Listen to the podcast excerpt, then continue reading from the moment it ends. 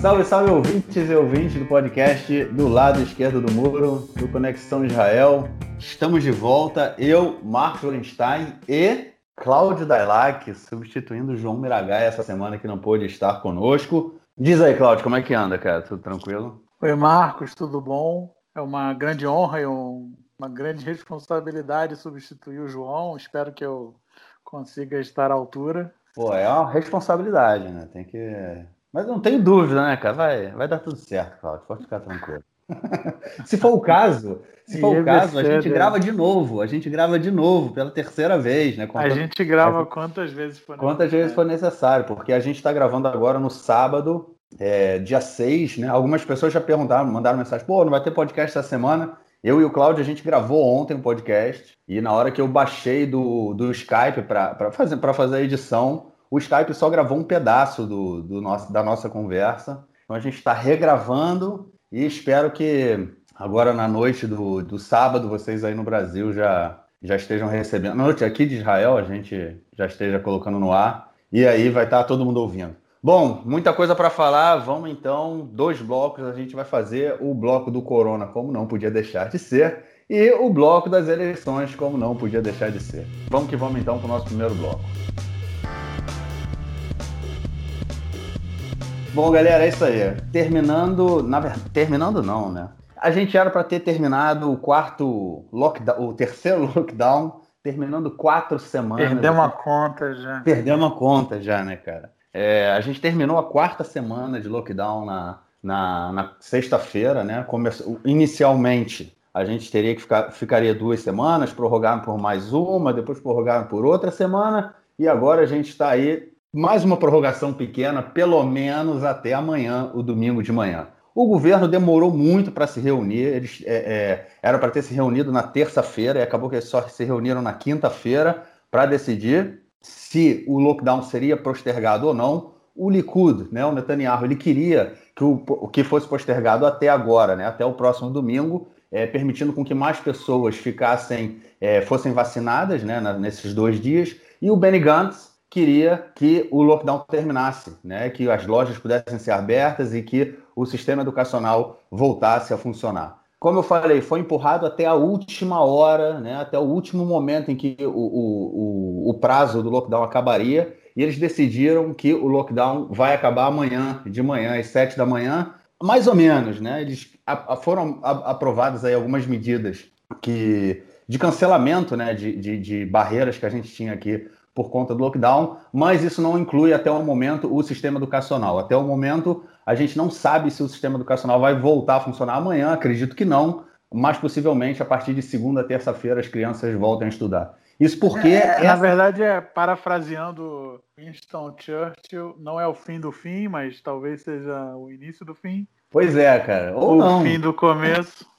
porque é os caras não decidiram, né? Os caras. Eles, eles é, a reunião decidiu que o Ministério da Saúde e o Ministério da Educação iam conversar sobre a volta às aulas e não tem nada decidido até o momento. É, foram retiradas as medidas de agora a gente pode sair mais de mil metros né, de casa, é, os escritórios podem voltar a funcionar, é, trabalho, né? É, o pessoal que tem o trabalho de público, né, atendimento ao público, só pode ser pessoa, a cada, cada vez uma pessoa. É, foi permitido também delivery né, de restaurantes, que até agora estava proibido. Não, takeaway, né? É, é levar para viagem. Delivery. É, para viagem. Entrega a domicílio já estava podendo, mas Exatamente. É, pedidos para viagem cara, foi, foi, foi, foi autorizado. E eu é. acho que o comércio vai poder trabalhar da, da porta da loja para fora. Para fora, né? um a um. Como se fosse um restaurante para viagem. E, um, e, o, o que, e também vai poder abrir negócios que atendem um a um, né? Que é barbeiro, Sim. É... É, como chama? Manicure, pedicure, é, cabeleireiro. Sim, exato. Pois é, Cláudio, mas a questão é a seguinte, cara. Olha só, essa bagunça toda aí que a gente está vivendo, é, há setores dentro da sociedade israelense que continuam, é, é, que já abriram seu sistema educacional, né, já vem funcionando aí, é, pelo menos mais do que não, parcialmente. A gente não sabe nem se eles fecharam. Não sabe nem se. Acredito que houve uma paralisação, mas não um fechamento total. Mas, enfim, recentemente, pelo menos desde a última semana, é, reabriram. O número de contagiados hoje né? O número de contagiados na, na quinta-feira, na verdade, ele foi de 7.100, um pouquinho mais de 7.100, sendo que o número, de o número de contagiados no dia que a gente entrou em lockdown, há quatro semanas atrás, foi de 7.600, ou seja, é, é, menos de 500 pessoas a diferença. O lockdown não serviu de nada durante todo o momento. Primeiro a gente teve uma subida nesse número, a gente chegou quase a 10 mil nas primeiras semanas, depois baixou e agora a gente está nos 7 mil aí. Muitas pessoas já foram vacinadas, né? A gente tem quase 3 milhões de israelenses que já tomaram a primeira dose da vacina. É, a gente tem quase 2 milhões, é, mais de 3 milhões, quase 3 milhões e 400 mil que já tomaram a primeira dose da vacina, quase 2 milhões que já tomaram a segunda dose da vacina, mas isso aí continua. continua o coeficiente de, de, de, contágio, né, que a gente falou disso, ele está em 1, ou seja, não está sob controle, né? Hoje, apesar de quatro semanas em casa, a, a, a, pandemia não está sob controle. Eu vou te fazer uma mesma pergunta que eu fiz para o João, acho que na semana passada ou na retrasada, cara. Tem luz no fim do túnel, cara? Olha. É... Olha, Marcos, eu acho que tem luz no fim do túnel. Não, não é. Mas eu acho que assim, a, a gente entrou num, num, lockdown, né? Que ele não foi é, hermético. Não foi como um túnel que você entrou de um lado e só tem como sair do outro. Parece, a gente entrou num negócio que existiam milhões de saídas e, e, e subterfúgios e, e, atalhos dentro da regra do lockdown que acabou que ele não, não teve a, o efeito que a gente teve, por exemplo, no primeiro lockdown, quando chegou um momento que o número de, de novos infectados por dia baixou de 50. E a gente está aqui falando de 7 mil. Acho que o, o o, número menor número nos últimos dois, três meses foi 3 mil por dia. Então é, é, é, é complicado falar em, em luz no fim do túnel quando eu não vejo que a gente está num túnel, a gente está a gente tá andando na rua, entendeu? Quem quer. Literalmente, né? Não tem é, isso. Uma, né? É uma autoestrada que tem entradas e saídas. Tem, então, tem gente que quer participar do lockdown, participa, tem gente que não quer, não participa, né? Então, é, é, por exemplo, o setor de. Eu trabalho numa empresa de tecnologia. O setor de tecnologia foi considerado essencial. Talvez é, é ele não seja essencial no sentido de que ele está salvando vidas, mas ele é essencial no sentido de que ele está gerando é, impostos para o governo, né? Ele vende muito para o exterior, vende em dólar. Então, e aí, por exemplo, a, a, a minha empresa no primeiro lockdown lá em, entre março e maio, é, o, o, escritório tinha sido limitado a, a 15% de ocupação e, e agora está limitado a 50%. Na verdade, assim, não está indo metade das pessoas, não está indo nem perto de metade, talvez nem os 15% aí que, tá, que da primeira vez estavam autorizados é, estejam indo agora. A maioria das pessoas continua trabalhando em casa, a empresa continua estimulando as pessoas a trabalhar em casa, mas a gente também vê Assim, por que, que uma empresa de tecnologia tem que estar autorizada a abrir o escritório se todo mundo trabalha pelo computador? Né? Não, não é uma fábrica que está produzindo é, é, alguma coisa essencial ou que realmente, se não for lá produzir o produto, é, é, é, é, é o, fim da, é o fim da picada. Eu acho que existem vários é, pequenos é, exceções como essa que é, acabam resultando que o lockdown não é tão efetivo, né? Você falou do, do é, o setor ultra-ortodoxo que sequer fechou o, sistema educativo, né? O sistema educacional. Então, como é que fica? A gente é, a gente está falando, o governo está dizendo que os ministérios da Educação e da Saúde têm que entrar num acordo para definir sobre a reabertura do sistema educacional. Mas semana passada a gente tinha visto o contrário. A gente tinha visto a manchete era, olha, o Ministério da Educação e o Ministério da Saúde entraram num acordo, já tem uma proposta e vão apresentar para o governo, para o governo poder é, planejar agora a saída do lockdown. E qual era a proposta? Que aqui no, no sistema de classificação que Israel adotou é, por cores, né, sobre o nível de, de, de, como se chama, o nível de emergência, o nível de contágio, contágio, né, é, regional, que não é exclusivo de Israel, a gente tem na Europa também e outros lugares. É, as cidades que estão classificadas como verde e amarela poderiam reabrir o sistema educacional e as cidades classificadas como laranja e vermelha não poderiam reabrir. Né? Então, é, já existe uma fórmula, o governo ignorou até porque muitas das cidades vermelhas já estão com o sistema educacional aberto à revelia, e são essas cidades que votam nos partidos é, ultra-ortodoxos que, não, que, que se recusam a, a, a, cooperar, e ao mesmo tempo, se eles se, se a lei for imposta nessas cidades, o governo corre o risco de cair, o primeiro-ministro corre o risco de perder o, o, mandato. Então a gente fica entre a, entre a lei e a espada, literalmente, e existe uma, uma fórmula. É, quando o governo fala que agora vai se procurar uma fórmula, eu tenho a impressão de que o, o, os ministérios trouxeram a fórmula, o governo não gostou e mandou eles procurarem outra fórmula. Ou outra, outra forma de apresentar esse, esse negócio que não é, explicite que o problema são essas cidades específicas onde moram a, a onde moram a grandes parcelas da população ultra-ortodoxa. Bom, eu acho que além dessa questão aí que você colocou aí com, com os religiosos, né, é, que tem essa tipo decidindo, né, como eles fazem, né, é, toda a como eles resolvem a vida deles dentro da pandemia, né, em relação ao Estado, em relação ao resto da sociedade, e, e também essa questão de como o governo está é, é, tá gerenciando toda essa questão eu acho que a gente chegou num limite de um cansaço extremo, né, cara? Porque o sentimento é sempre é de que não há um, um, a construção de uma política para o futuro, né? A política é, é, de longo prazo, é sempre uma política do hoje para amanhã. O que, que a gente faz essa semana? Prorroga por mais uma semana? Não prorroga? O que, que é, o que, que não é? Como é que faz? Como é que não abre?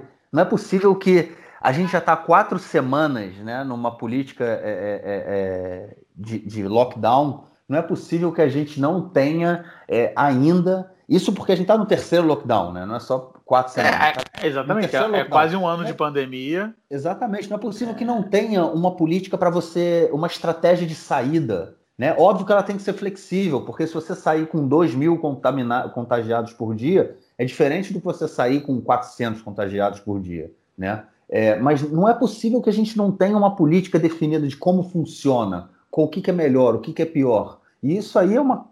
É, é, bate um cansaço, né, cara? E muitas vezes, e, e, é uma crítica que a gente vê constantemente sendo feita, principalmente pelo pessoal é, do que trabalha no Ministério, né, no Ministério da Saúde, mas não são os políticos, né? O pessoal os, são os técnicos da saúde, né? Falando é. que as decisões são políticas, né? É por conta da eleição. Eu acho que as decisões são, são, né? são, são, são 100% políticas e 0% técnicas né, é, é, esse, esse, esse mapeamento por áreas né, de, com diferentes cores, ele está aí desde o primeiro, primeiro lockdown e, e, e ele nunca realmente foi em, em, colocado em prática, né? Eu acho que o, o a, a gente está falando da população ultra-ortodoxa, mas assim, é, também é interessante entender que, por exemplo, é, sei lá, eu moro sozinho, então minha casa só tem uma pessoa. Você tem a tua mulher e as crianças, mas você mora numa casa maior que a minha, né?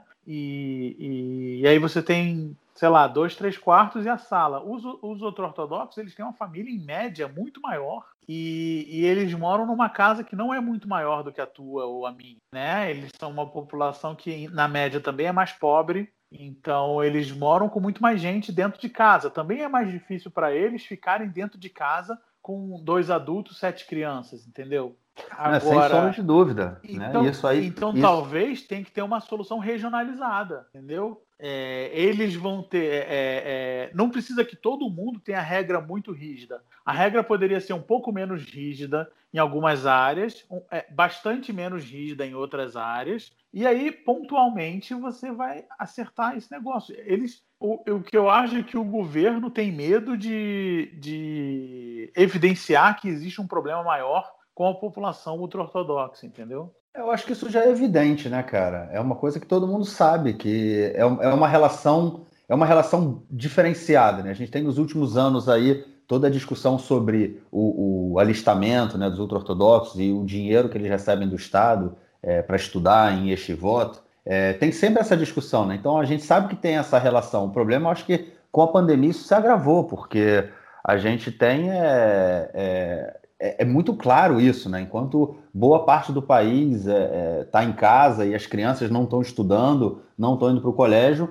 por outro lado, tem, tem em setores, em, em algumas cidades, de maioria ultra-ortodoxa, é, parte das instituições de, de educação, de ensino estão funcionando, o que ajuda aí também a aumentar, né? O, não, não, não é só parte das instituições de ensino, porque aí isso acho que entraria na, na, questão do que a gente falou de, beleza, as famílias deles são maiores, então eles precisam de soluções um pouco diferentes, porque não dá para ficar o dia inteiro num apartamento pequeno com 10 pessoas, mas é, eles também estão organizando é, casamentos gigantes, eles também estão organizando enterros gigantes. A pessoa morre de corona e aí o enterro tem 20 mil pessoas. Como é que pode, entendeu? É, é a gente viu é, a, no início da pandemia é, existia um problema de, na adesão às regras também na, na, na sociedade árabe, né? E, e, e, e, a mesma coisa, eles demoraram mais e, e óbvio que eles, igual os ultra-ortodoxos, eles também não têm uma confiança plena no, no governo, e, mas assim,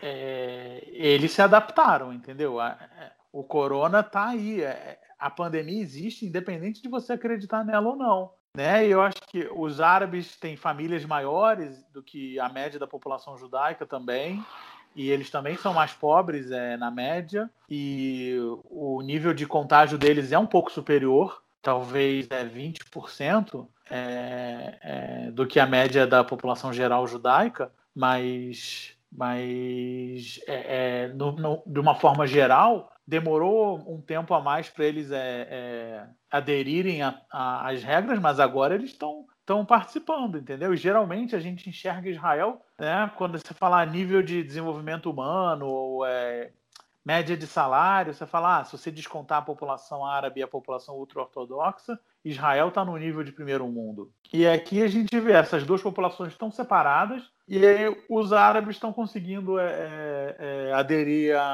as regras de isolamento e, e lockdown, e por que, que os ultra-ortodoxos não conseguem também? É uma opção diferente, né? É, um, é, é, uma discussão diferente que a gente, que a sociedade israelense, o país, vai ter que fazer em algum momento, que é a relação do, dos ultra-ortodoxos com, com o Estado, né? E do Estado com os próprios ultra-ortodoxos. E tem também a questão interessante que é a vacina, né? Que eu falei lá, na, lá no início, que a gente já tem quase 2 milhões de pessoas que tomaram a, a, primeira, a segunda dose, né? E, e 3, quase 3, 3 milhões e 400 mil que já tomaram a primeira dose, é, ou seja, é bastante, né?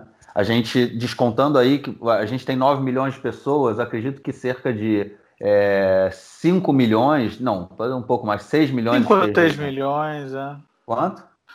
Entre 5 e 6 milhões, eu acho, que é o objetivo, né? Que é o objetivo?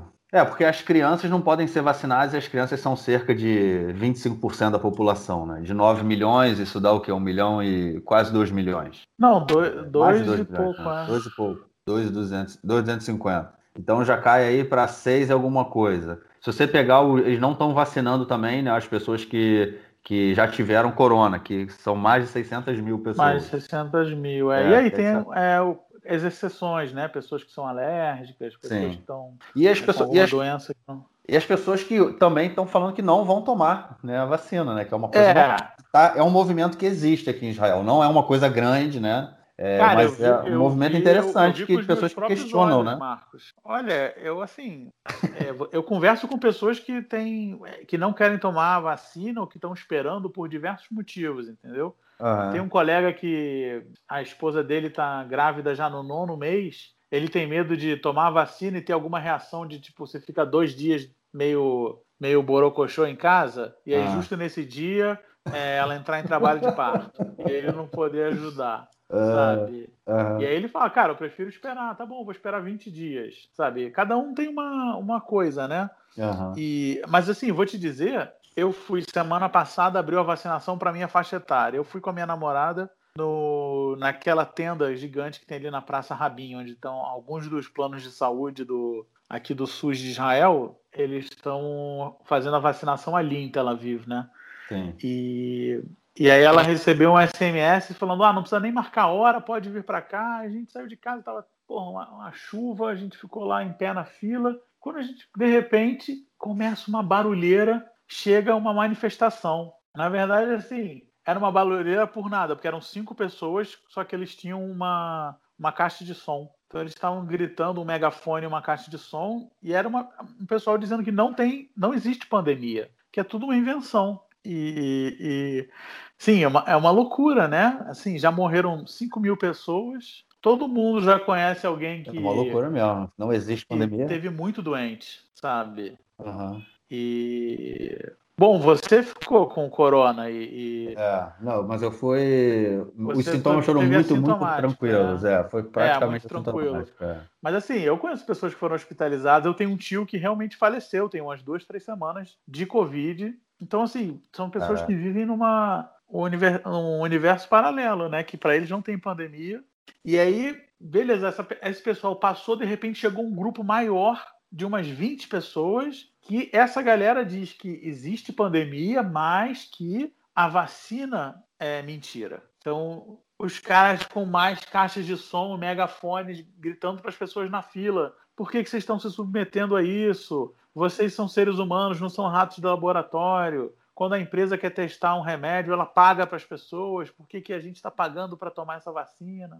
Então, assim, é. É, é, existe também esse, esse lado caótico, né? De que, é, beleza, é uma vacina que surgiu rapidamente, então as pessoas têm um pé atrás, tem que confiar no, na ciência, né? Para você aderir a isso. E aí Sim. pega um, uma pessoa como esse meu colega, que ele, ele quer tomar, mas ele está esperando por causa da questão do parto da, da esposa dele. Pô, aí ele ouve um negócio desse, já, as pessoas já ficam mais estressadas, né?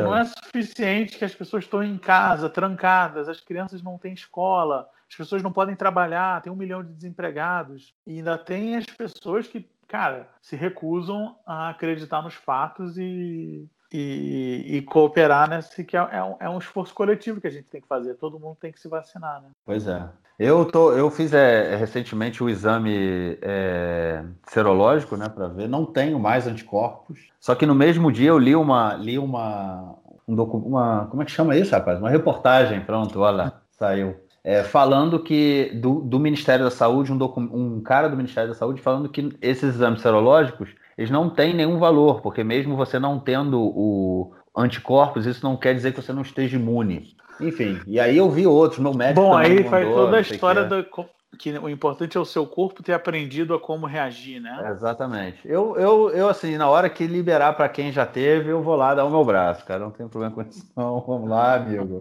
É, tá, há é, casos, de, há casos, né, de pessoa. É pequeno, é, é pequeno, é muito baixo o caso de reinfecção. Mas existe. Então, é, você vai saber com todas essas mutações aí, né, cara? Porra. Variantes. É, dá logo o braço, toma vacina e vamos que vamos. É, vamos se livrar disso, bola pra frente. É isso. Vamos se livrar disso e vamos então para o nosso segundo bloco. Falar de política aqui essa semana. Bom, gente, fechou. Dia 4 de fevereiro, quinta-feira, foi o dia que terminou o prazo para inscrição de listas e partidos e chapas e blocos para as eleições que vão acontecer no dia 23 de março. É, tivemos algumas surpresas, na verdade, não muitas, né? É, uma coalizão só que Netanyahu tirou da cartola. É, muitas descoalizões, na verdade. Né? A gente ouviu muito falar de é, descoalizões, eu acabei de inventar, né? A gente comentou aí nos últimos Muitos podcasts. rachas. É, na verdade não foram rachas, né? Foi uma tentativa de unir a centro-esquerda, né? Um, de não sei o que, que nada saiu do papel. Vamos falar disso aí, de do que aconteceu essa semana. Mas enfim, eu acho que essa, essa eleição ela, ela, ela foi marcada, né? Esse processo agora, essa quarta eleição, né? ela foi marcada por um processo de acabar com esses partidos, né? É, de, de que foram criados por uma pessoa só, né? Que eram partidos de uma pessoa e rachas que aconteceram recentemente na política e que os caras que saíram dos seus grandes partidos é, simplesmente desistiram de concorrer. Né? A gente teve uma série de desistências aí essa, nessas eleições. O Boga Yalon, do partido Telem, né, que ele saiu do Likud, foi ministro, estava com, com Lapida agora, desistiu de concorrer. O, o, como é que chama? Amir Peretz, do partido Avodá, também já tinha desistido de concorrer, a gente informou isso. Essa semana foi o Itzik Shmuli, que era o outro é, deputado do Avodá, que também não concorreu. Ele saiu do Avodá, não participou nem das primárias do partido. Teve também o Ofer Scheller, que saiu do partido do Lapid, do Yeshatid, foi tentar criar o seu partido, não tinha condição, não conseguiu se, co se coligar com ninguém, também abandonou a política. É... Quem mais, cara? Eu esqueci, eu acho que talvez tenha faltado algum. Ron Huldaí. Ron Huldaí e o outro, como é que eu esqueci desses aí, né? O prefeito de Tel Aviv, que criou o partido Os Israelenses com o, o ex-ministro da Justiça. É, Nissan Koren. Nissan Koren. É, um abraço pro camarada Marcelão, que me sacaneou aí pra, pela forma como eu falo dele. E os dois desistiram, né? Tanto o Huldaí quanto o Nissan Koren, Nissan Koren desistiram de, de concorrer às eleições, saíram fora. Enfim, sobrou, é, sobraram os mais fortes, vamos dizer assim. É, muita gente, essa galera, né, ao invés de ficar no, na, abaixo da causa de barreira, desistiu de participar das eleições e agora a gente tem partidos tradicionais. É, não teve, nem, não temos um partido novo aí nessas eleições. A única coisa que a gente tem é um racha e uma coalizão. O racha é na Areshimá Meshutefet, que é a lista unificada dos partidos árabes, a gente vai falar disso um pouquinho mais para frente, e a coalizão é de, são de três partidos da extrema-direita, é, sionista religiosa, que fascista e racista, faz parte, né? Incluir esse, esses dois. Esses dois e messiânica. Messiânica, não tem como não incluir nessas coisas. Mas enfim, que formaram aí é, é um bloco com principalmente com os, com os candidatos Smotrich e Ibn Ben-Gvir. temos um partido novo, temos o partido Tikva Hadashah. O Tikva Hadashah, como é que eu esqueci dele? Esqueci dele, é verdade, que é o partido do Guidon Sá. É verdade. Bom, esses aí são os principais, né? Tem também o partido do, do cara que saiu do Ministério da Economia. É não, dele. mas aí são os aí partidos não, que provavelmente não vão ser eleger. Não vão passar, pois é. Mas então, o Tikva Hadashah que já tinha sido criado, mas a, a, a, surpresa dessa semana, né, era que não foi, não houve nenhuma nova coligação, a não ser a coligação desses três partidos de, de extrema direita e é. o racha, né, na, na, lista unificada que foi, que já era, já vinha sendo anunciado e ele só se, ele só se confirmou agora. É, enfim, vamos falar. É, é já teve uma primeira, uma primeira é, pesquisa. Não sei se você chegou a ver é que ela foi feita pelo. É, não, já teve duas, na verdade. Uma do canal 12 e uma do canal 13. E... Teve uma de ontem já também. Isso, exatamente, de ontem. São números bem interessantes aí, bem. Já apontam alguma coisa. Óbvio que tem, ainda tem um mês e meio aí pela frente, né? A gente vai ver como as coisas claro. vão. Já dá um desenho, né? É bem interessante. Vem cá, cara, me diz uma coisa. O Avodar, ele resolveu não sair com Meretz, cara. São, assim, dois partidos é... que muita gente achava que... Não, não só achava, né? Achava que eles deviam se juntar, mas que são a mesma coisa e não tinham, não tinham mais que separar em, em prol da união da esquerda sionista, cara. E resolveram aí, pelo menos a, a, a Merav Michaeli, no momento que ele entrou como cabeça aí do partido Avodar, ela não, resolveu não se juntar com ninguém, né, cara? E seguir uma linha aí de reconstrução do partido. Isso é um ponto positivo, cara? Olha, bom, aí é o, o tempo que vai dizer para a gente se essas decisões foram corretas, mas eu vou te dizer, o partido Avodá, que é o partido trabalhista, né, para o nosso é, ouvinte que não fala hebraico, é, ele ocupa ali uma. Ele historicamente sempre foi o grande partido desse bloco da centro-esquerda e com o tempo ele ele está perdendo espaço para um, os partidos mais ao centro, né? Então, é, em eleições anteriores, outros partidos ocuparam a, a, esse espaço do centro, já foi Kadima, já foi Chinu e hoje é Yeshatid. E o eleitor que está procurando, talvez, é, algumas ideias da esquerda, mas talvez não a, a, a, a proposta econômica da esquerda, não, não, não se sente tão estão em casa no Avodá e acaba votando um pouco, um pouco mais como no centro. E ao mesmo tempo tem o, o partido Meretz, que, que também historicamente nunca eles nunca foram o mesmo partido, né? Já, é, já, já passaram por diversas, tanto Avodá como o Meretz passaram por diversas é, reencarnações, mas eles vêm lá de trás como grandes rivais, como Mapai e Mapam, eles já se uniram, já se coligaram para concorrer juntos, mas nunca se unificaram. Eu acho que ainda existe sim uma, uma, uma diferença, mas ela é cada vez menor. Eu não sei se ainda vale a pena é, realmente eles se eles se separarem ou se juntarem. É, é, é, é, difícil, é difícil dizer, porque hoje em dia a gente vê que o, o Avodá ele tenta ser ele tenta ser bastante centro e o Meretz bastante esquerda, né? enquanto que nenhum deles é realmente um partido é, é, de centro nem super de esquerda. Então fica difícil fazer essa diferenciação.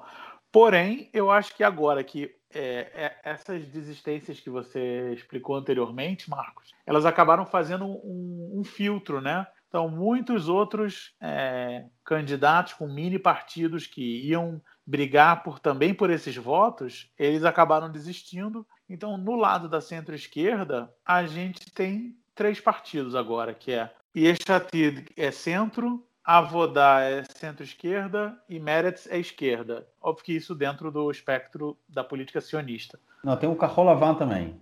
Ah, é verdade. Temos o Carrolavan. Mas tu coloca eles no, no centro-esquerda ou centro passando direita, cara? Olha, para mim eles são bem mais à direita, né?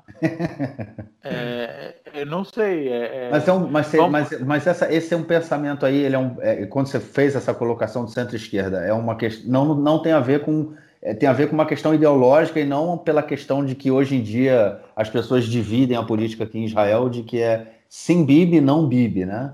Quem é Olha, Bibi direita e quem não é Bibi à esquerda. É, se for desse, nesse, nessa discussão, é, o Carrola em teoria, em teoria, ele é esquerda porque ele é não Bibi. Apesar mas aí a gente inclui o Lieberman ele, também, ele, né? Mas aí, é, mas o Carrola passou três eleições dizendo que era não Bibi e entrou no governo do Bibi. O que, que eu posso colocar eles desse lado, então? Entendeu? E ao, ao mesmo tempo, eu não sei o que, que o Carrola né, tanto defende, entendeu? É, qual é, a, é, qual é a, as propostas dele? A gente fala sabe. de ideologia é uma palavra muito, muito grande, né? Muito é. pesada. É. Na prática, entendeu? No papel, o que, que, que eles defendem? É, a gente sabe que a esquerda em Israel, ela, ela existem diversas formas de, de classificar se um partido é de esquerda ou não, né? Não é, é, geralmente a gente encara como uma relação com o conflito com os palestinos, né? Então a direita é, é, é, a favor do que eles chamam de paz por paz, de, de, ou de fazer o mínimo de concessões possível, e a esquerda é a favor de terras por paz, de criar um Estado palestino ao lado de Israel. E eu não sei o que, que o Kahalavan é,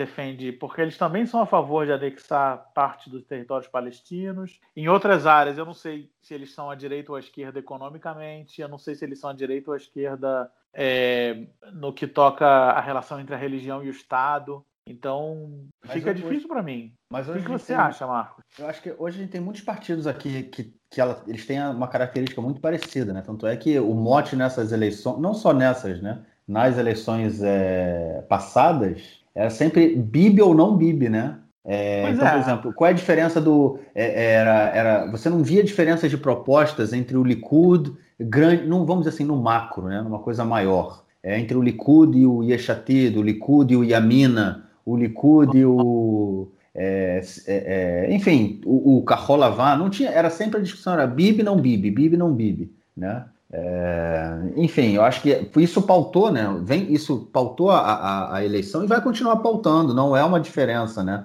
Não é à toa que o, o partido Tikva Hadashah, que é do, do Guidon Sá, né, que saiu do Likud e trouxe também outras figuras do Likud, é, figuras importantes do Likud, né? Eles têm um número representativo, né? 14, é, 14 mandatos aqui saiu recentemente na pesquisa de ontem do canal é, do canal 12 dá para o Tikva Hadashah 14 mandatos.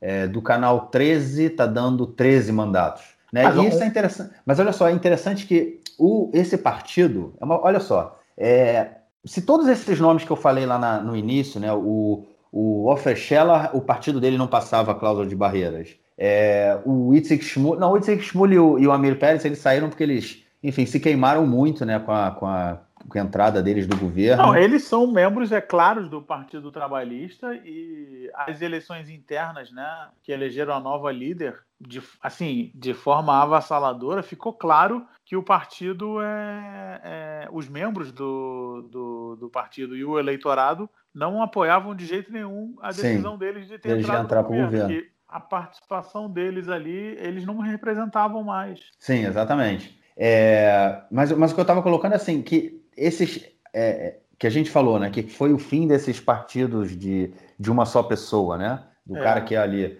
É, o, o Lapid tinha conseguido isso, né? O Lapida, o partido dele já existe há, quase uns 10 anos, né? Uns 8 mas anos. O, mas né? o Lapid te, se deu o trabalho de construir um partido. Construir um partido. Ele começou, ele começou como um partido que era com algumas causas, né, que era é, é, romper com os ultra-ortodoxos, obrigar os ultra-ortodoxos a servirem no exército, é, enfim, é, é, coisas que geralmente são aqui em Israel são considerados centro, né, porque ele não tinha uma posição tão clara quanto, é, por exemplo, o que fazia com os palestinos. Existia uma, mas também não era a favor de uma anexação, né? Então era, era levemente inclinado para o lado dos, do, dos dois estados, né? da solução Sim. de dois estados, mas ao mesmo tempo uma política é, econômica não tão de esquerda. Então é, é, o que geralmente é o centro aqui em Israel, né? Que Enfim. é que é a, a é, é, diplomacia de esquerda, economia esquerda. de direita, direita. E, e, separação da igreja, da religião e do Estado. Do Estado, sim. Mas, esse, mas o partido do Lapida já existe há uns anos, né? Ele, ele, como você falou, né? Ele buscou construir um, construir um partido, né? uma estrutura. É um partido com uma estrutura partido, né? nacional. Né? É. Exatamente, tem oito anos, mais ou menos, se eu não me engano, né? Ele tem é, milhares de membros por todo o país. Então, quando, quando você vai num protesto, tem as pessoas com as bandeiras deles, né? Aham. Uhum. Que vão. Que, que... Enfim, é, não, é, não é. Mas o que eu estava querendo dizer é que assim, a gente o, teve o partido do Boga Alon, né, do Telem, que era o partido dele, que deixou de existir. Se o Offer Scheller, que saiu do Yeshatit, fosse montar o partido dele, ele também não ia ter condição. É, a Orly Levi Abekassis, que ela do, era do partido Gesher, que ela fez a coligação. Mas né? ela veio lá do Israel Beiteno, né? Sim, sim. Mas ela, nas últimas eleições, ela montou o partido dela, né? Ela fez a coligação com o Partido Trabalhista, com a Vodai e com o Meretz. Ela entrou para o governo Netanyahu e agora ele entrou para o Likud, né? Ela, ela foi nomeada é. É, no lugar 27 ou 28 na lista do 26. Likud. 26? É. Enfim. E foi, e foi colocado aí que e foi dito na televisão que ela tinha um acordo né, com o Netanyahu é, para que ela recebesse essa fosse indicada por ele e ela entraria para o governo. Era um acordo secreto que agora foi, veio à tona é, mas o que eu estou querendo dizer é o seguinte: essa, é, assim, esses partidos, o, e o partido do Huldaí, né, com Nissenkoren, é, ele também desistiram, né? Um partido também é, em, ali que eles ainda tentaram falar de ideias, né? O, discurso inicial foi, foi muito legal, é, mas também um partido criado ali às vésperas das eleições, naquela correria toda. Esses partidos acabaram, né? Não, não, tem, não vão participar das eleições, Porém, o partido Tikvar Hadashah, do Guidon Sar, ele vai sim participar. Ele não vai só. Ele não só. Ele, e, e aí é uma questão diferente, né? Uma questão bem interessante, que é um partido que é, ele não é baseado numa pessoa só. Né? O Guidon Sar ele sai do Likud, ele, ele traz uma,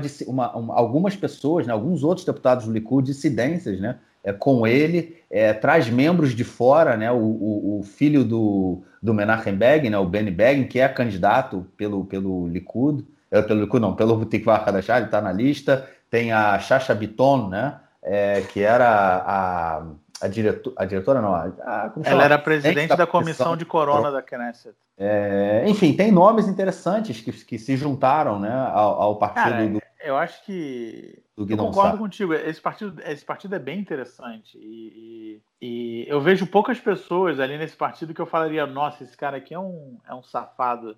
É um. Já conhecemos ele de outras eleições, ele não vale nada. Né? Sim. E, e, e, assim, primeiro de tudo, a gente tem que entender que a direita tem muito mais eleitores. Então, os, é, do lado de lá, eles podem se dar o luxo de ter mais partidos e, e, e não correr o risco de, de não serem eleitos, né? E eles estão numa situação que há 70 anos atrás era a situação da esquerda no país. Existiam é, nem sei quantos partidos que apelavam para o público de esquerda aqui. Então, e ao longo das décadas foram criados e, e desmontados inúmeros partidos, sabe? E, e, por mais que hoje a gente olhe de longe e fale, poxa, eles eram tão parecidos que eles poderiam ter sido todos um partido só ou dois, é, que na verdade hoje eles são dois, é, naquela época eles tinham diferenças irreconciliáveis. E eu acho que agora a direita está passando pelo mesmo processo, né? Então, é, Tikvar Hadashah e Likud são partidos muito parecidos, né?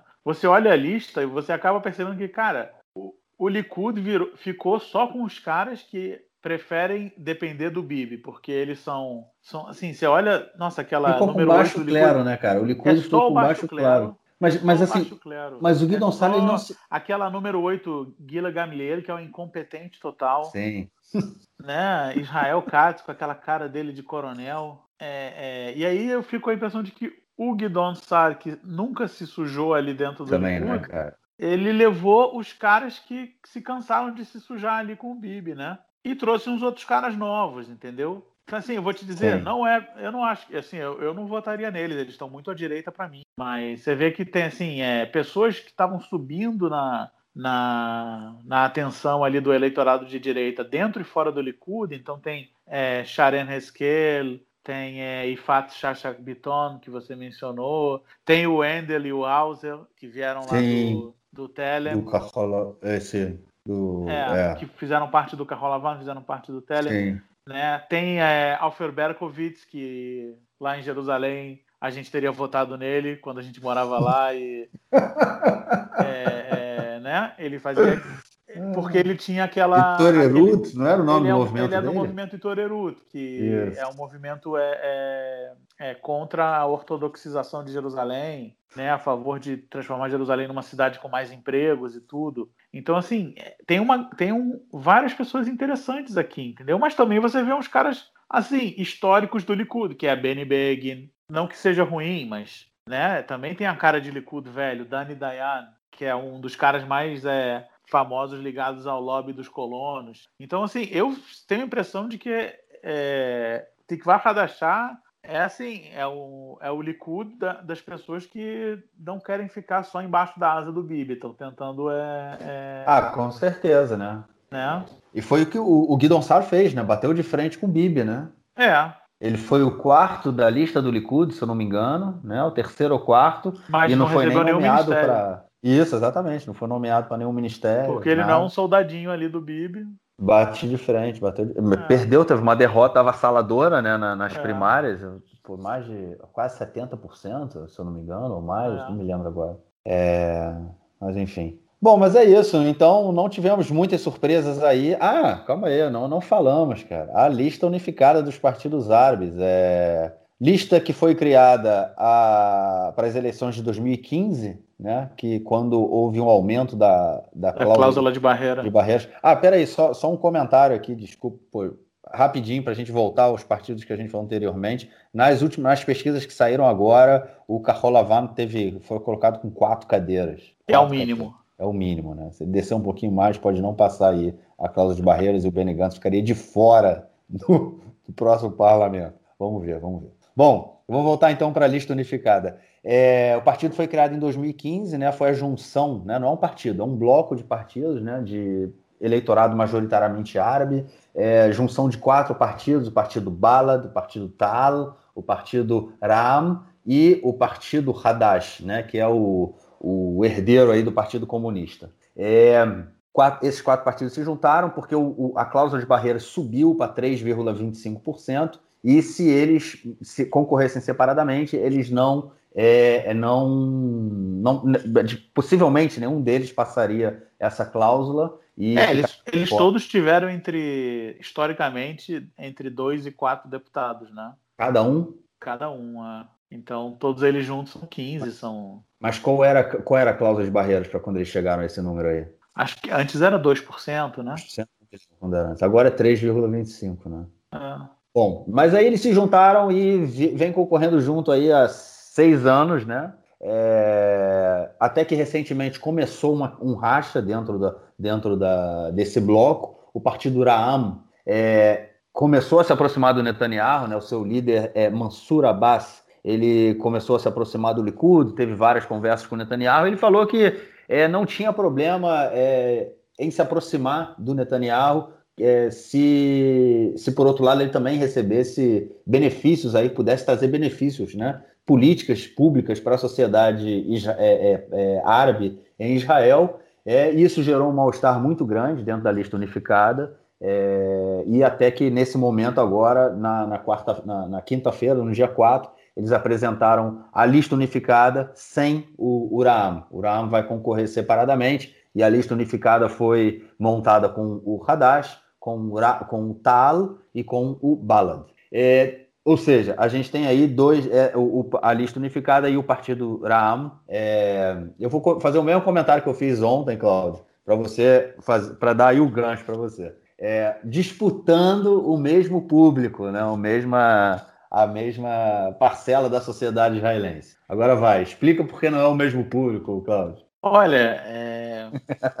a gente tem uma tendência de homogeneizar as minorias, né? Então todos os no exterior, todos os judeus votam nesse cara. Então, aqui em Israel, todos os árabes votam nesse cara. E o, a, os árabes em Israel são que 2 milhões de pessoas. É óbvio que eles têm é, é, opiniões diferentes. É por isso que eles existem, por isso que eles têm quatro partidos, que eles só estão é, é, concorrendo juntos por causa do, do da, da cláusula de barreira né? E, e, e, se você analisar um a um os partidos, eles realmente representam os diferentes blocos que a gente mencionou antes. No, no quando a gente estava analisando os partidos é, sionistas, né? Eles equivalem, eles são os paralelos a esse na sociedade árabe. Então a gente tem o Hadash, que ele é hoje o principal partido ali e lidera a, a lista, não só como número um, como com a maioria dos, dos candidatos, acho que quatro dos, dos oito primeiros são do Hadash, que é o, ele é o herdeiro do Partido Comunista, né?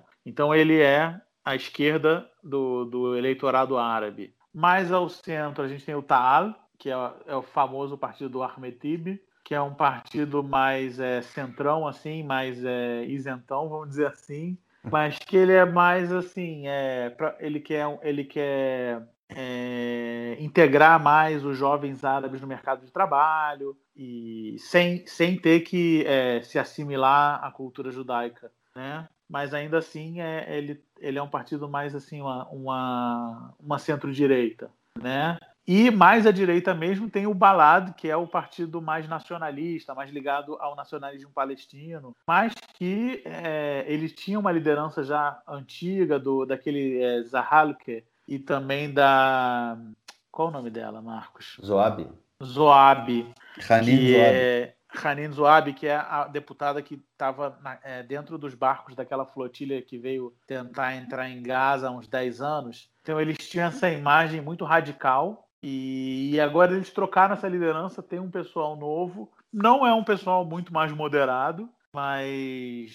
Mas é assim, novo. Mas é, mas é, são umas caras novas, né? E eles têm também, assim, né, dois ou três candidatos entre os dez primeiros. E o, o Taalo também tem dois ou três. E o Hadash que tem quatro, né? Então, assim, esses três partidos representam a população árabe misturada, muçulmanos, é, drusos, beduínos, é, cristãos. O outro partido, que é o Raam, ele é a, o partido político do movimento islâmico, né? Que é ligado à Irmandade Muçulmana, que é, é, ele é realmente um partido religioso. Então, olha, eu acho até que pode ser interessante que ele compita separado, porque talvez é, os outros três tenham um, um, interesse maior de participar da política, de, de se tornar parte do, do diálogo em Israel, entendeu? Então, é, é, a gente tem a tendência de enxergar os partidos árabes como parte da esquerda, porque nessa questão de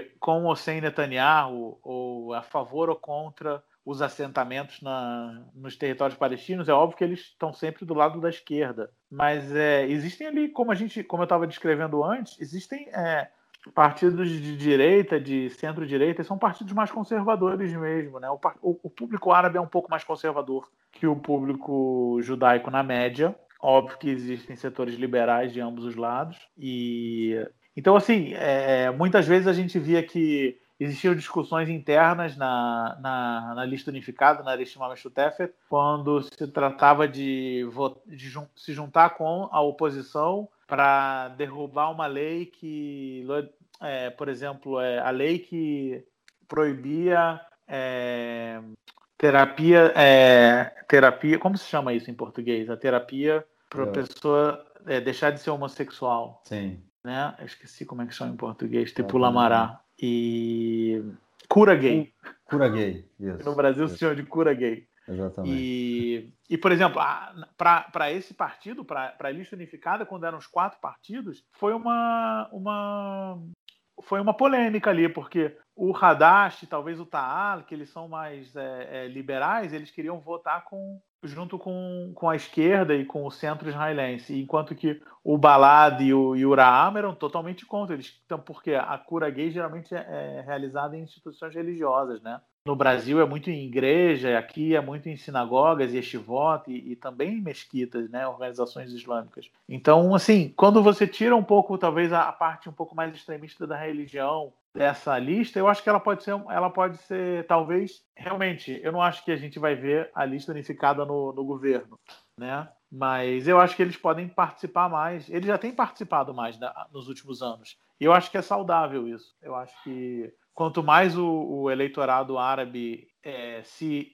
se enxergar representado na Knesset, mais ele vai participar da, da, da, da população, mais ele vai participar da economia. E a gente vê que hoje os árabes é, é, começaram a pandemia é, numa situação de atraso junto com os ultra-ortodoxos, mas eles rapidamente é, é, aderiram. Por quê? Porque a liderança árabe hoje em dia está muito mais ativa e, e, e, faz muito mais parte do jogo do que ela fazia 10 anos atrás, 20, 30 anos atrás. Sim, pois é, muita, é muito interessante essa ideia, né, da, gente tentar, de pensar né, a sociedade é, árabe também, pensar a lista unificada não de uma forma unificada, isso é importante a gente ter isso em mente, né? Eles são uma, coaliz... Eles são uma coligação uma coalizão. de conveniência, né? Sim, exatamente. Não eles é que não é juntos para não morrer. Sim, exatamente. Mas eu estava vendo aqui com, é, é, a, os nomes da lista, é, o Hadash, né? O primeiro, é, os primeiros 10, né? Porque até, até o momento as pesquisas estão dando é, 10 cadeiras, né? A pesquisa do canal 12, que saiu ontem, é, dá, peraí, dá 7 cadeiras para a lista unificada e 4 para o Partido Ram, ou seja, de acordo com o canal 12, não, o canal 13, desculpa o canal 13 dá sete cadeiras para a unificada e quatro para o Uraam, né, que é esse partido que saiu. É, e o, part... e a, o canal 12 ela dá. É, calma aí, tá abrindo aqui. Ine, nove cadeiras para unificada, para lista unificada, e de acordo com que, com que eles passam aqui, o Uraam não passa a, a cláusula de barreiras. Exatamente, é uma é, pena, né? Porque em vez de ter, sei lá, 12 é, cadeiras, esse público vai passar a ser representado só por nove. Sim. É, a, nas as últimas pesquisas, né, antes ainda do fechamento das, das inscrições, estavam dando no máximo 10 cadeiras, o que é uma diminuição muito grande, né? Eles estão com 15 agora, diminuição de um terço né, da, das cadeiras aí, é bastante. Existe também uma, uma, um déficit de pesquisa no, no eleitorado árabe, né? As pesquisas é, nos... não vão lá tanto. Mas ele é, foi bem, bem preciso as últimas. É, ah. As últimas estavam dando 15, entre 14 e 16, assim, era sempre é, o que dava. Pode ser também que, como os outros três conseguiram se manter, se manter juntos, vai dar uma animada no eleitorado, né? Sim, pode ser. Então, vamos ver como é que vai ser isso. Vai ser. Beleza, é isso. Vamos é, então passar para o nosso próximo bloco e ouvir o comentário do camarada Nelsinho Borde. Manda, Nelsinho.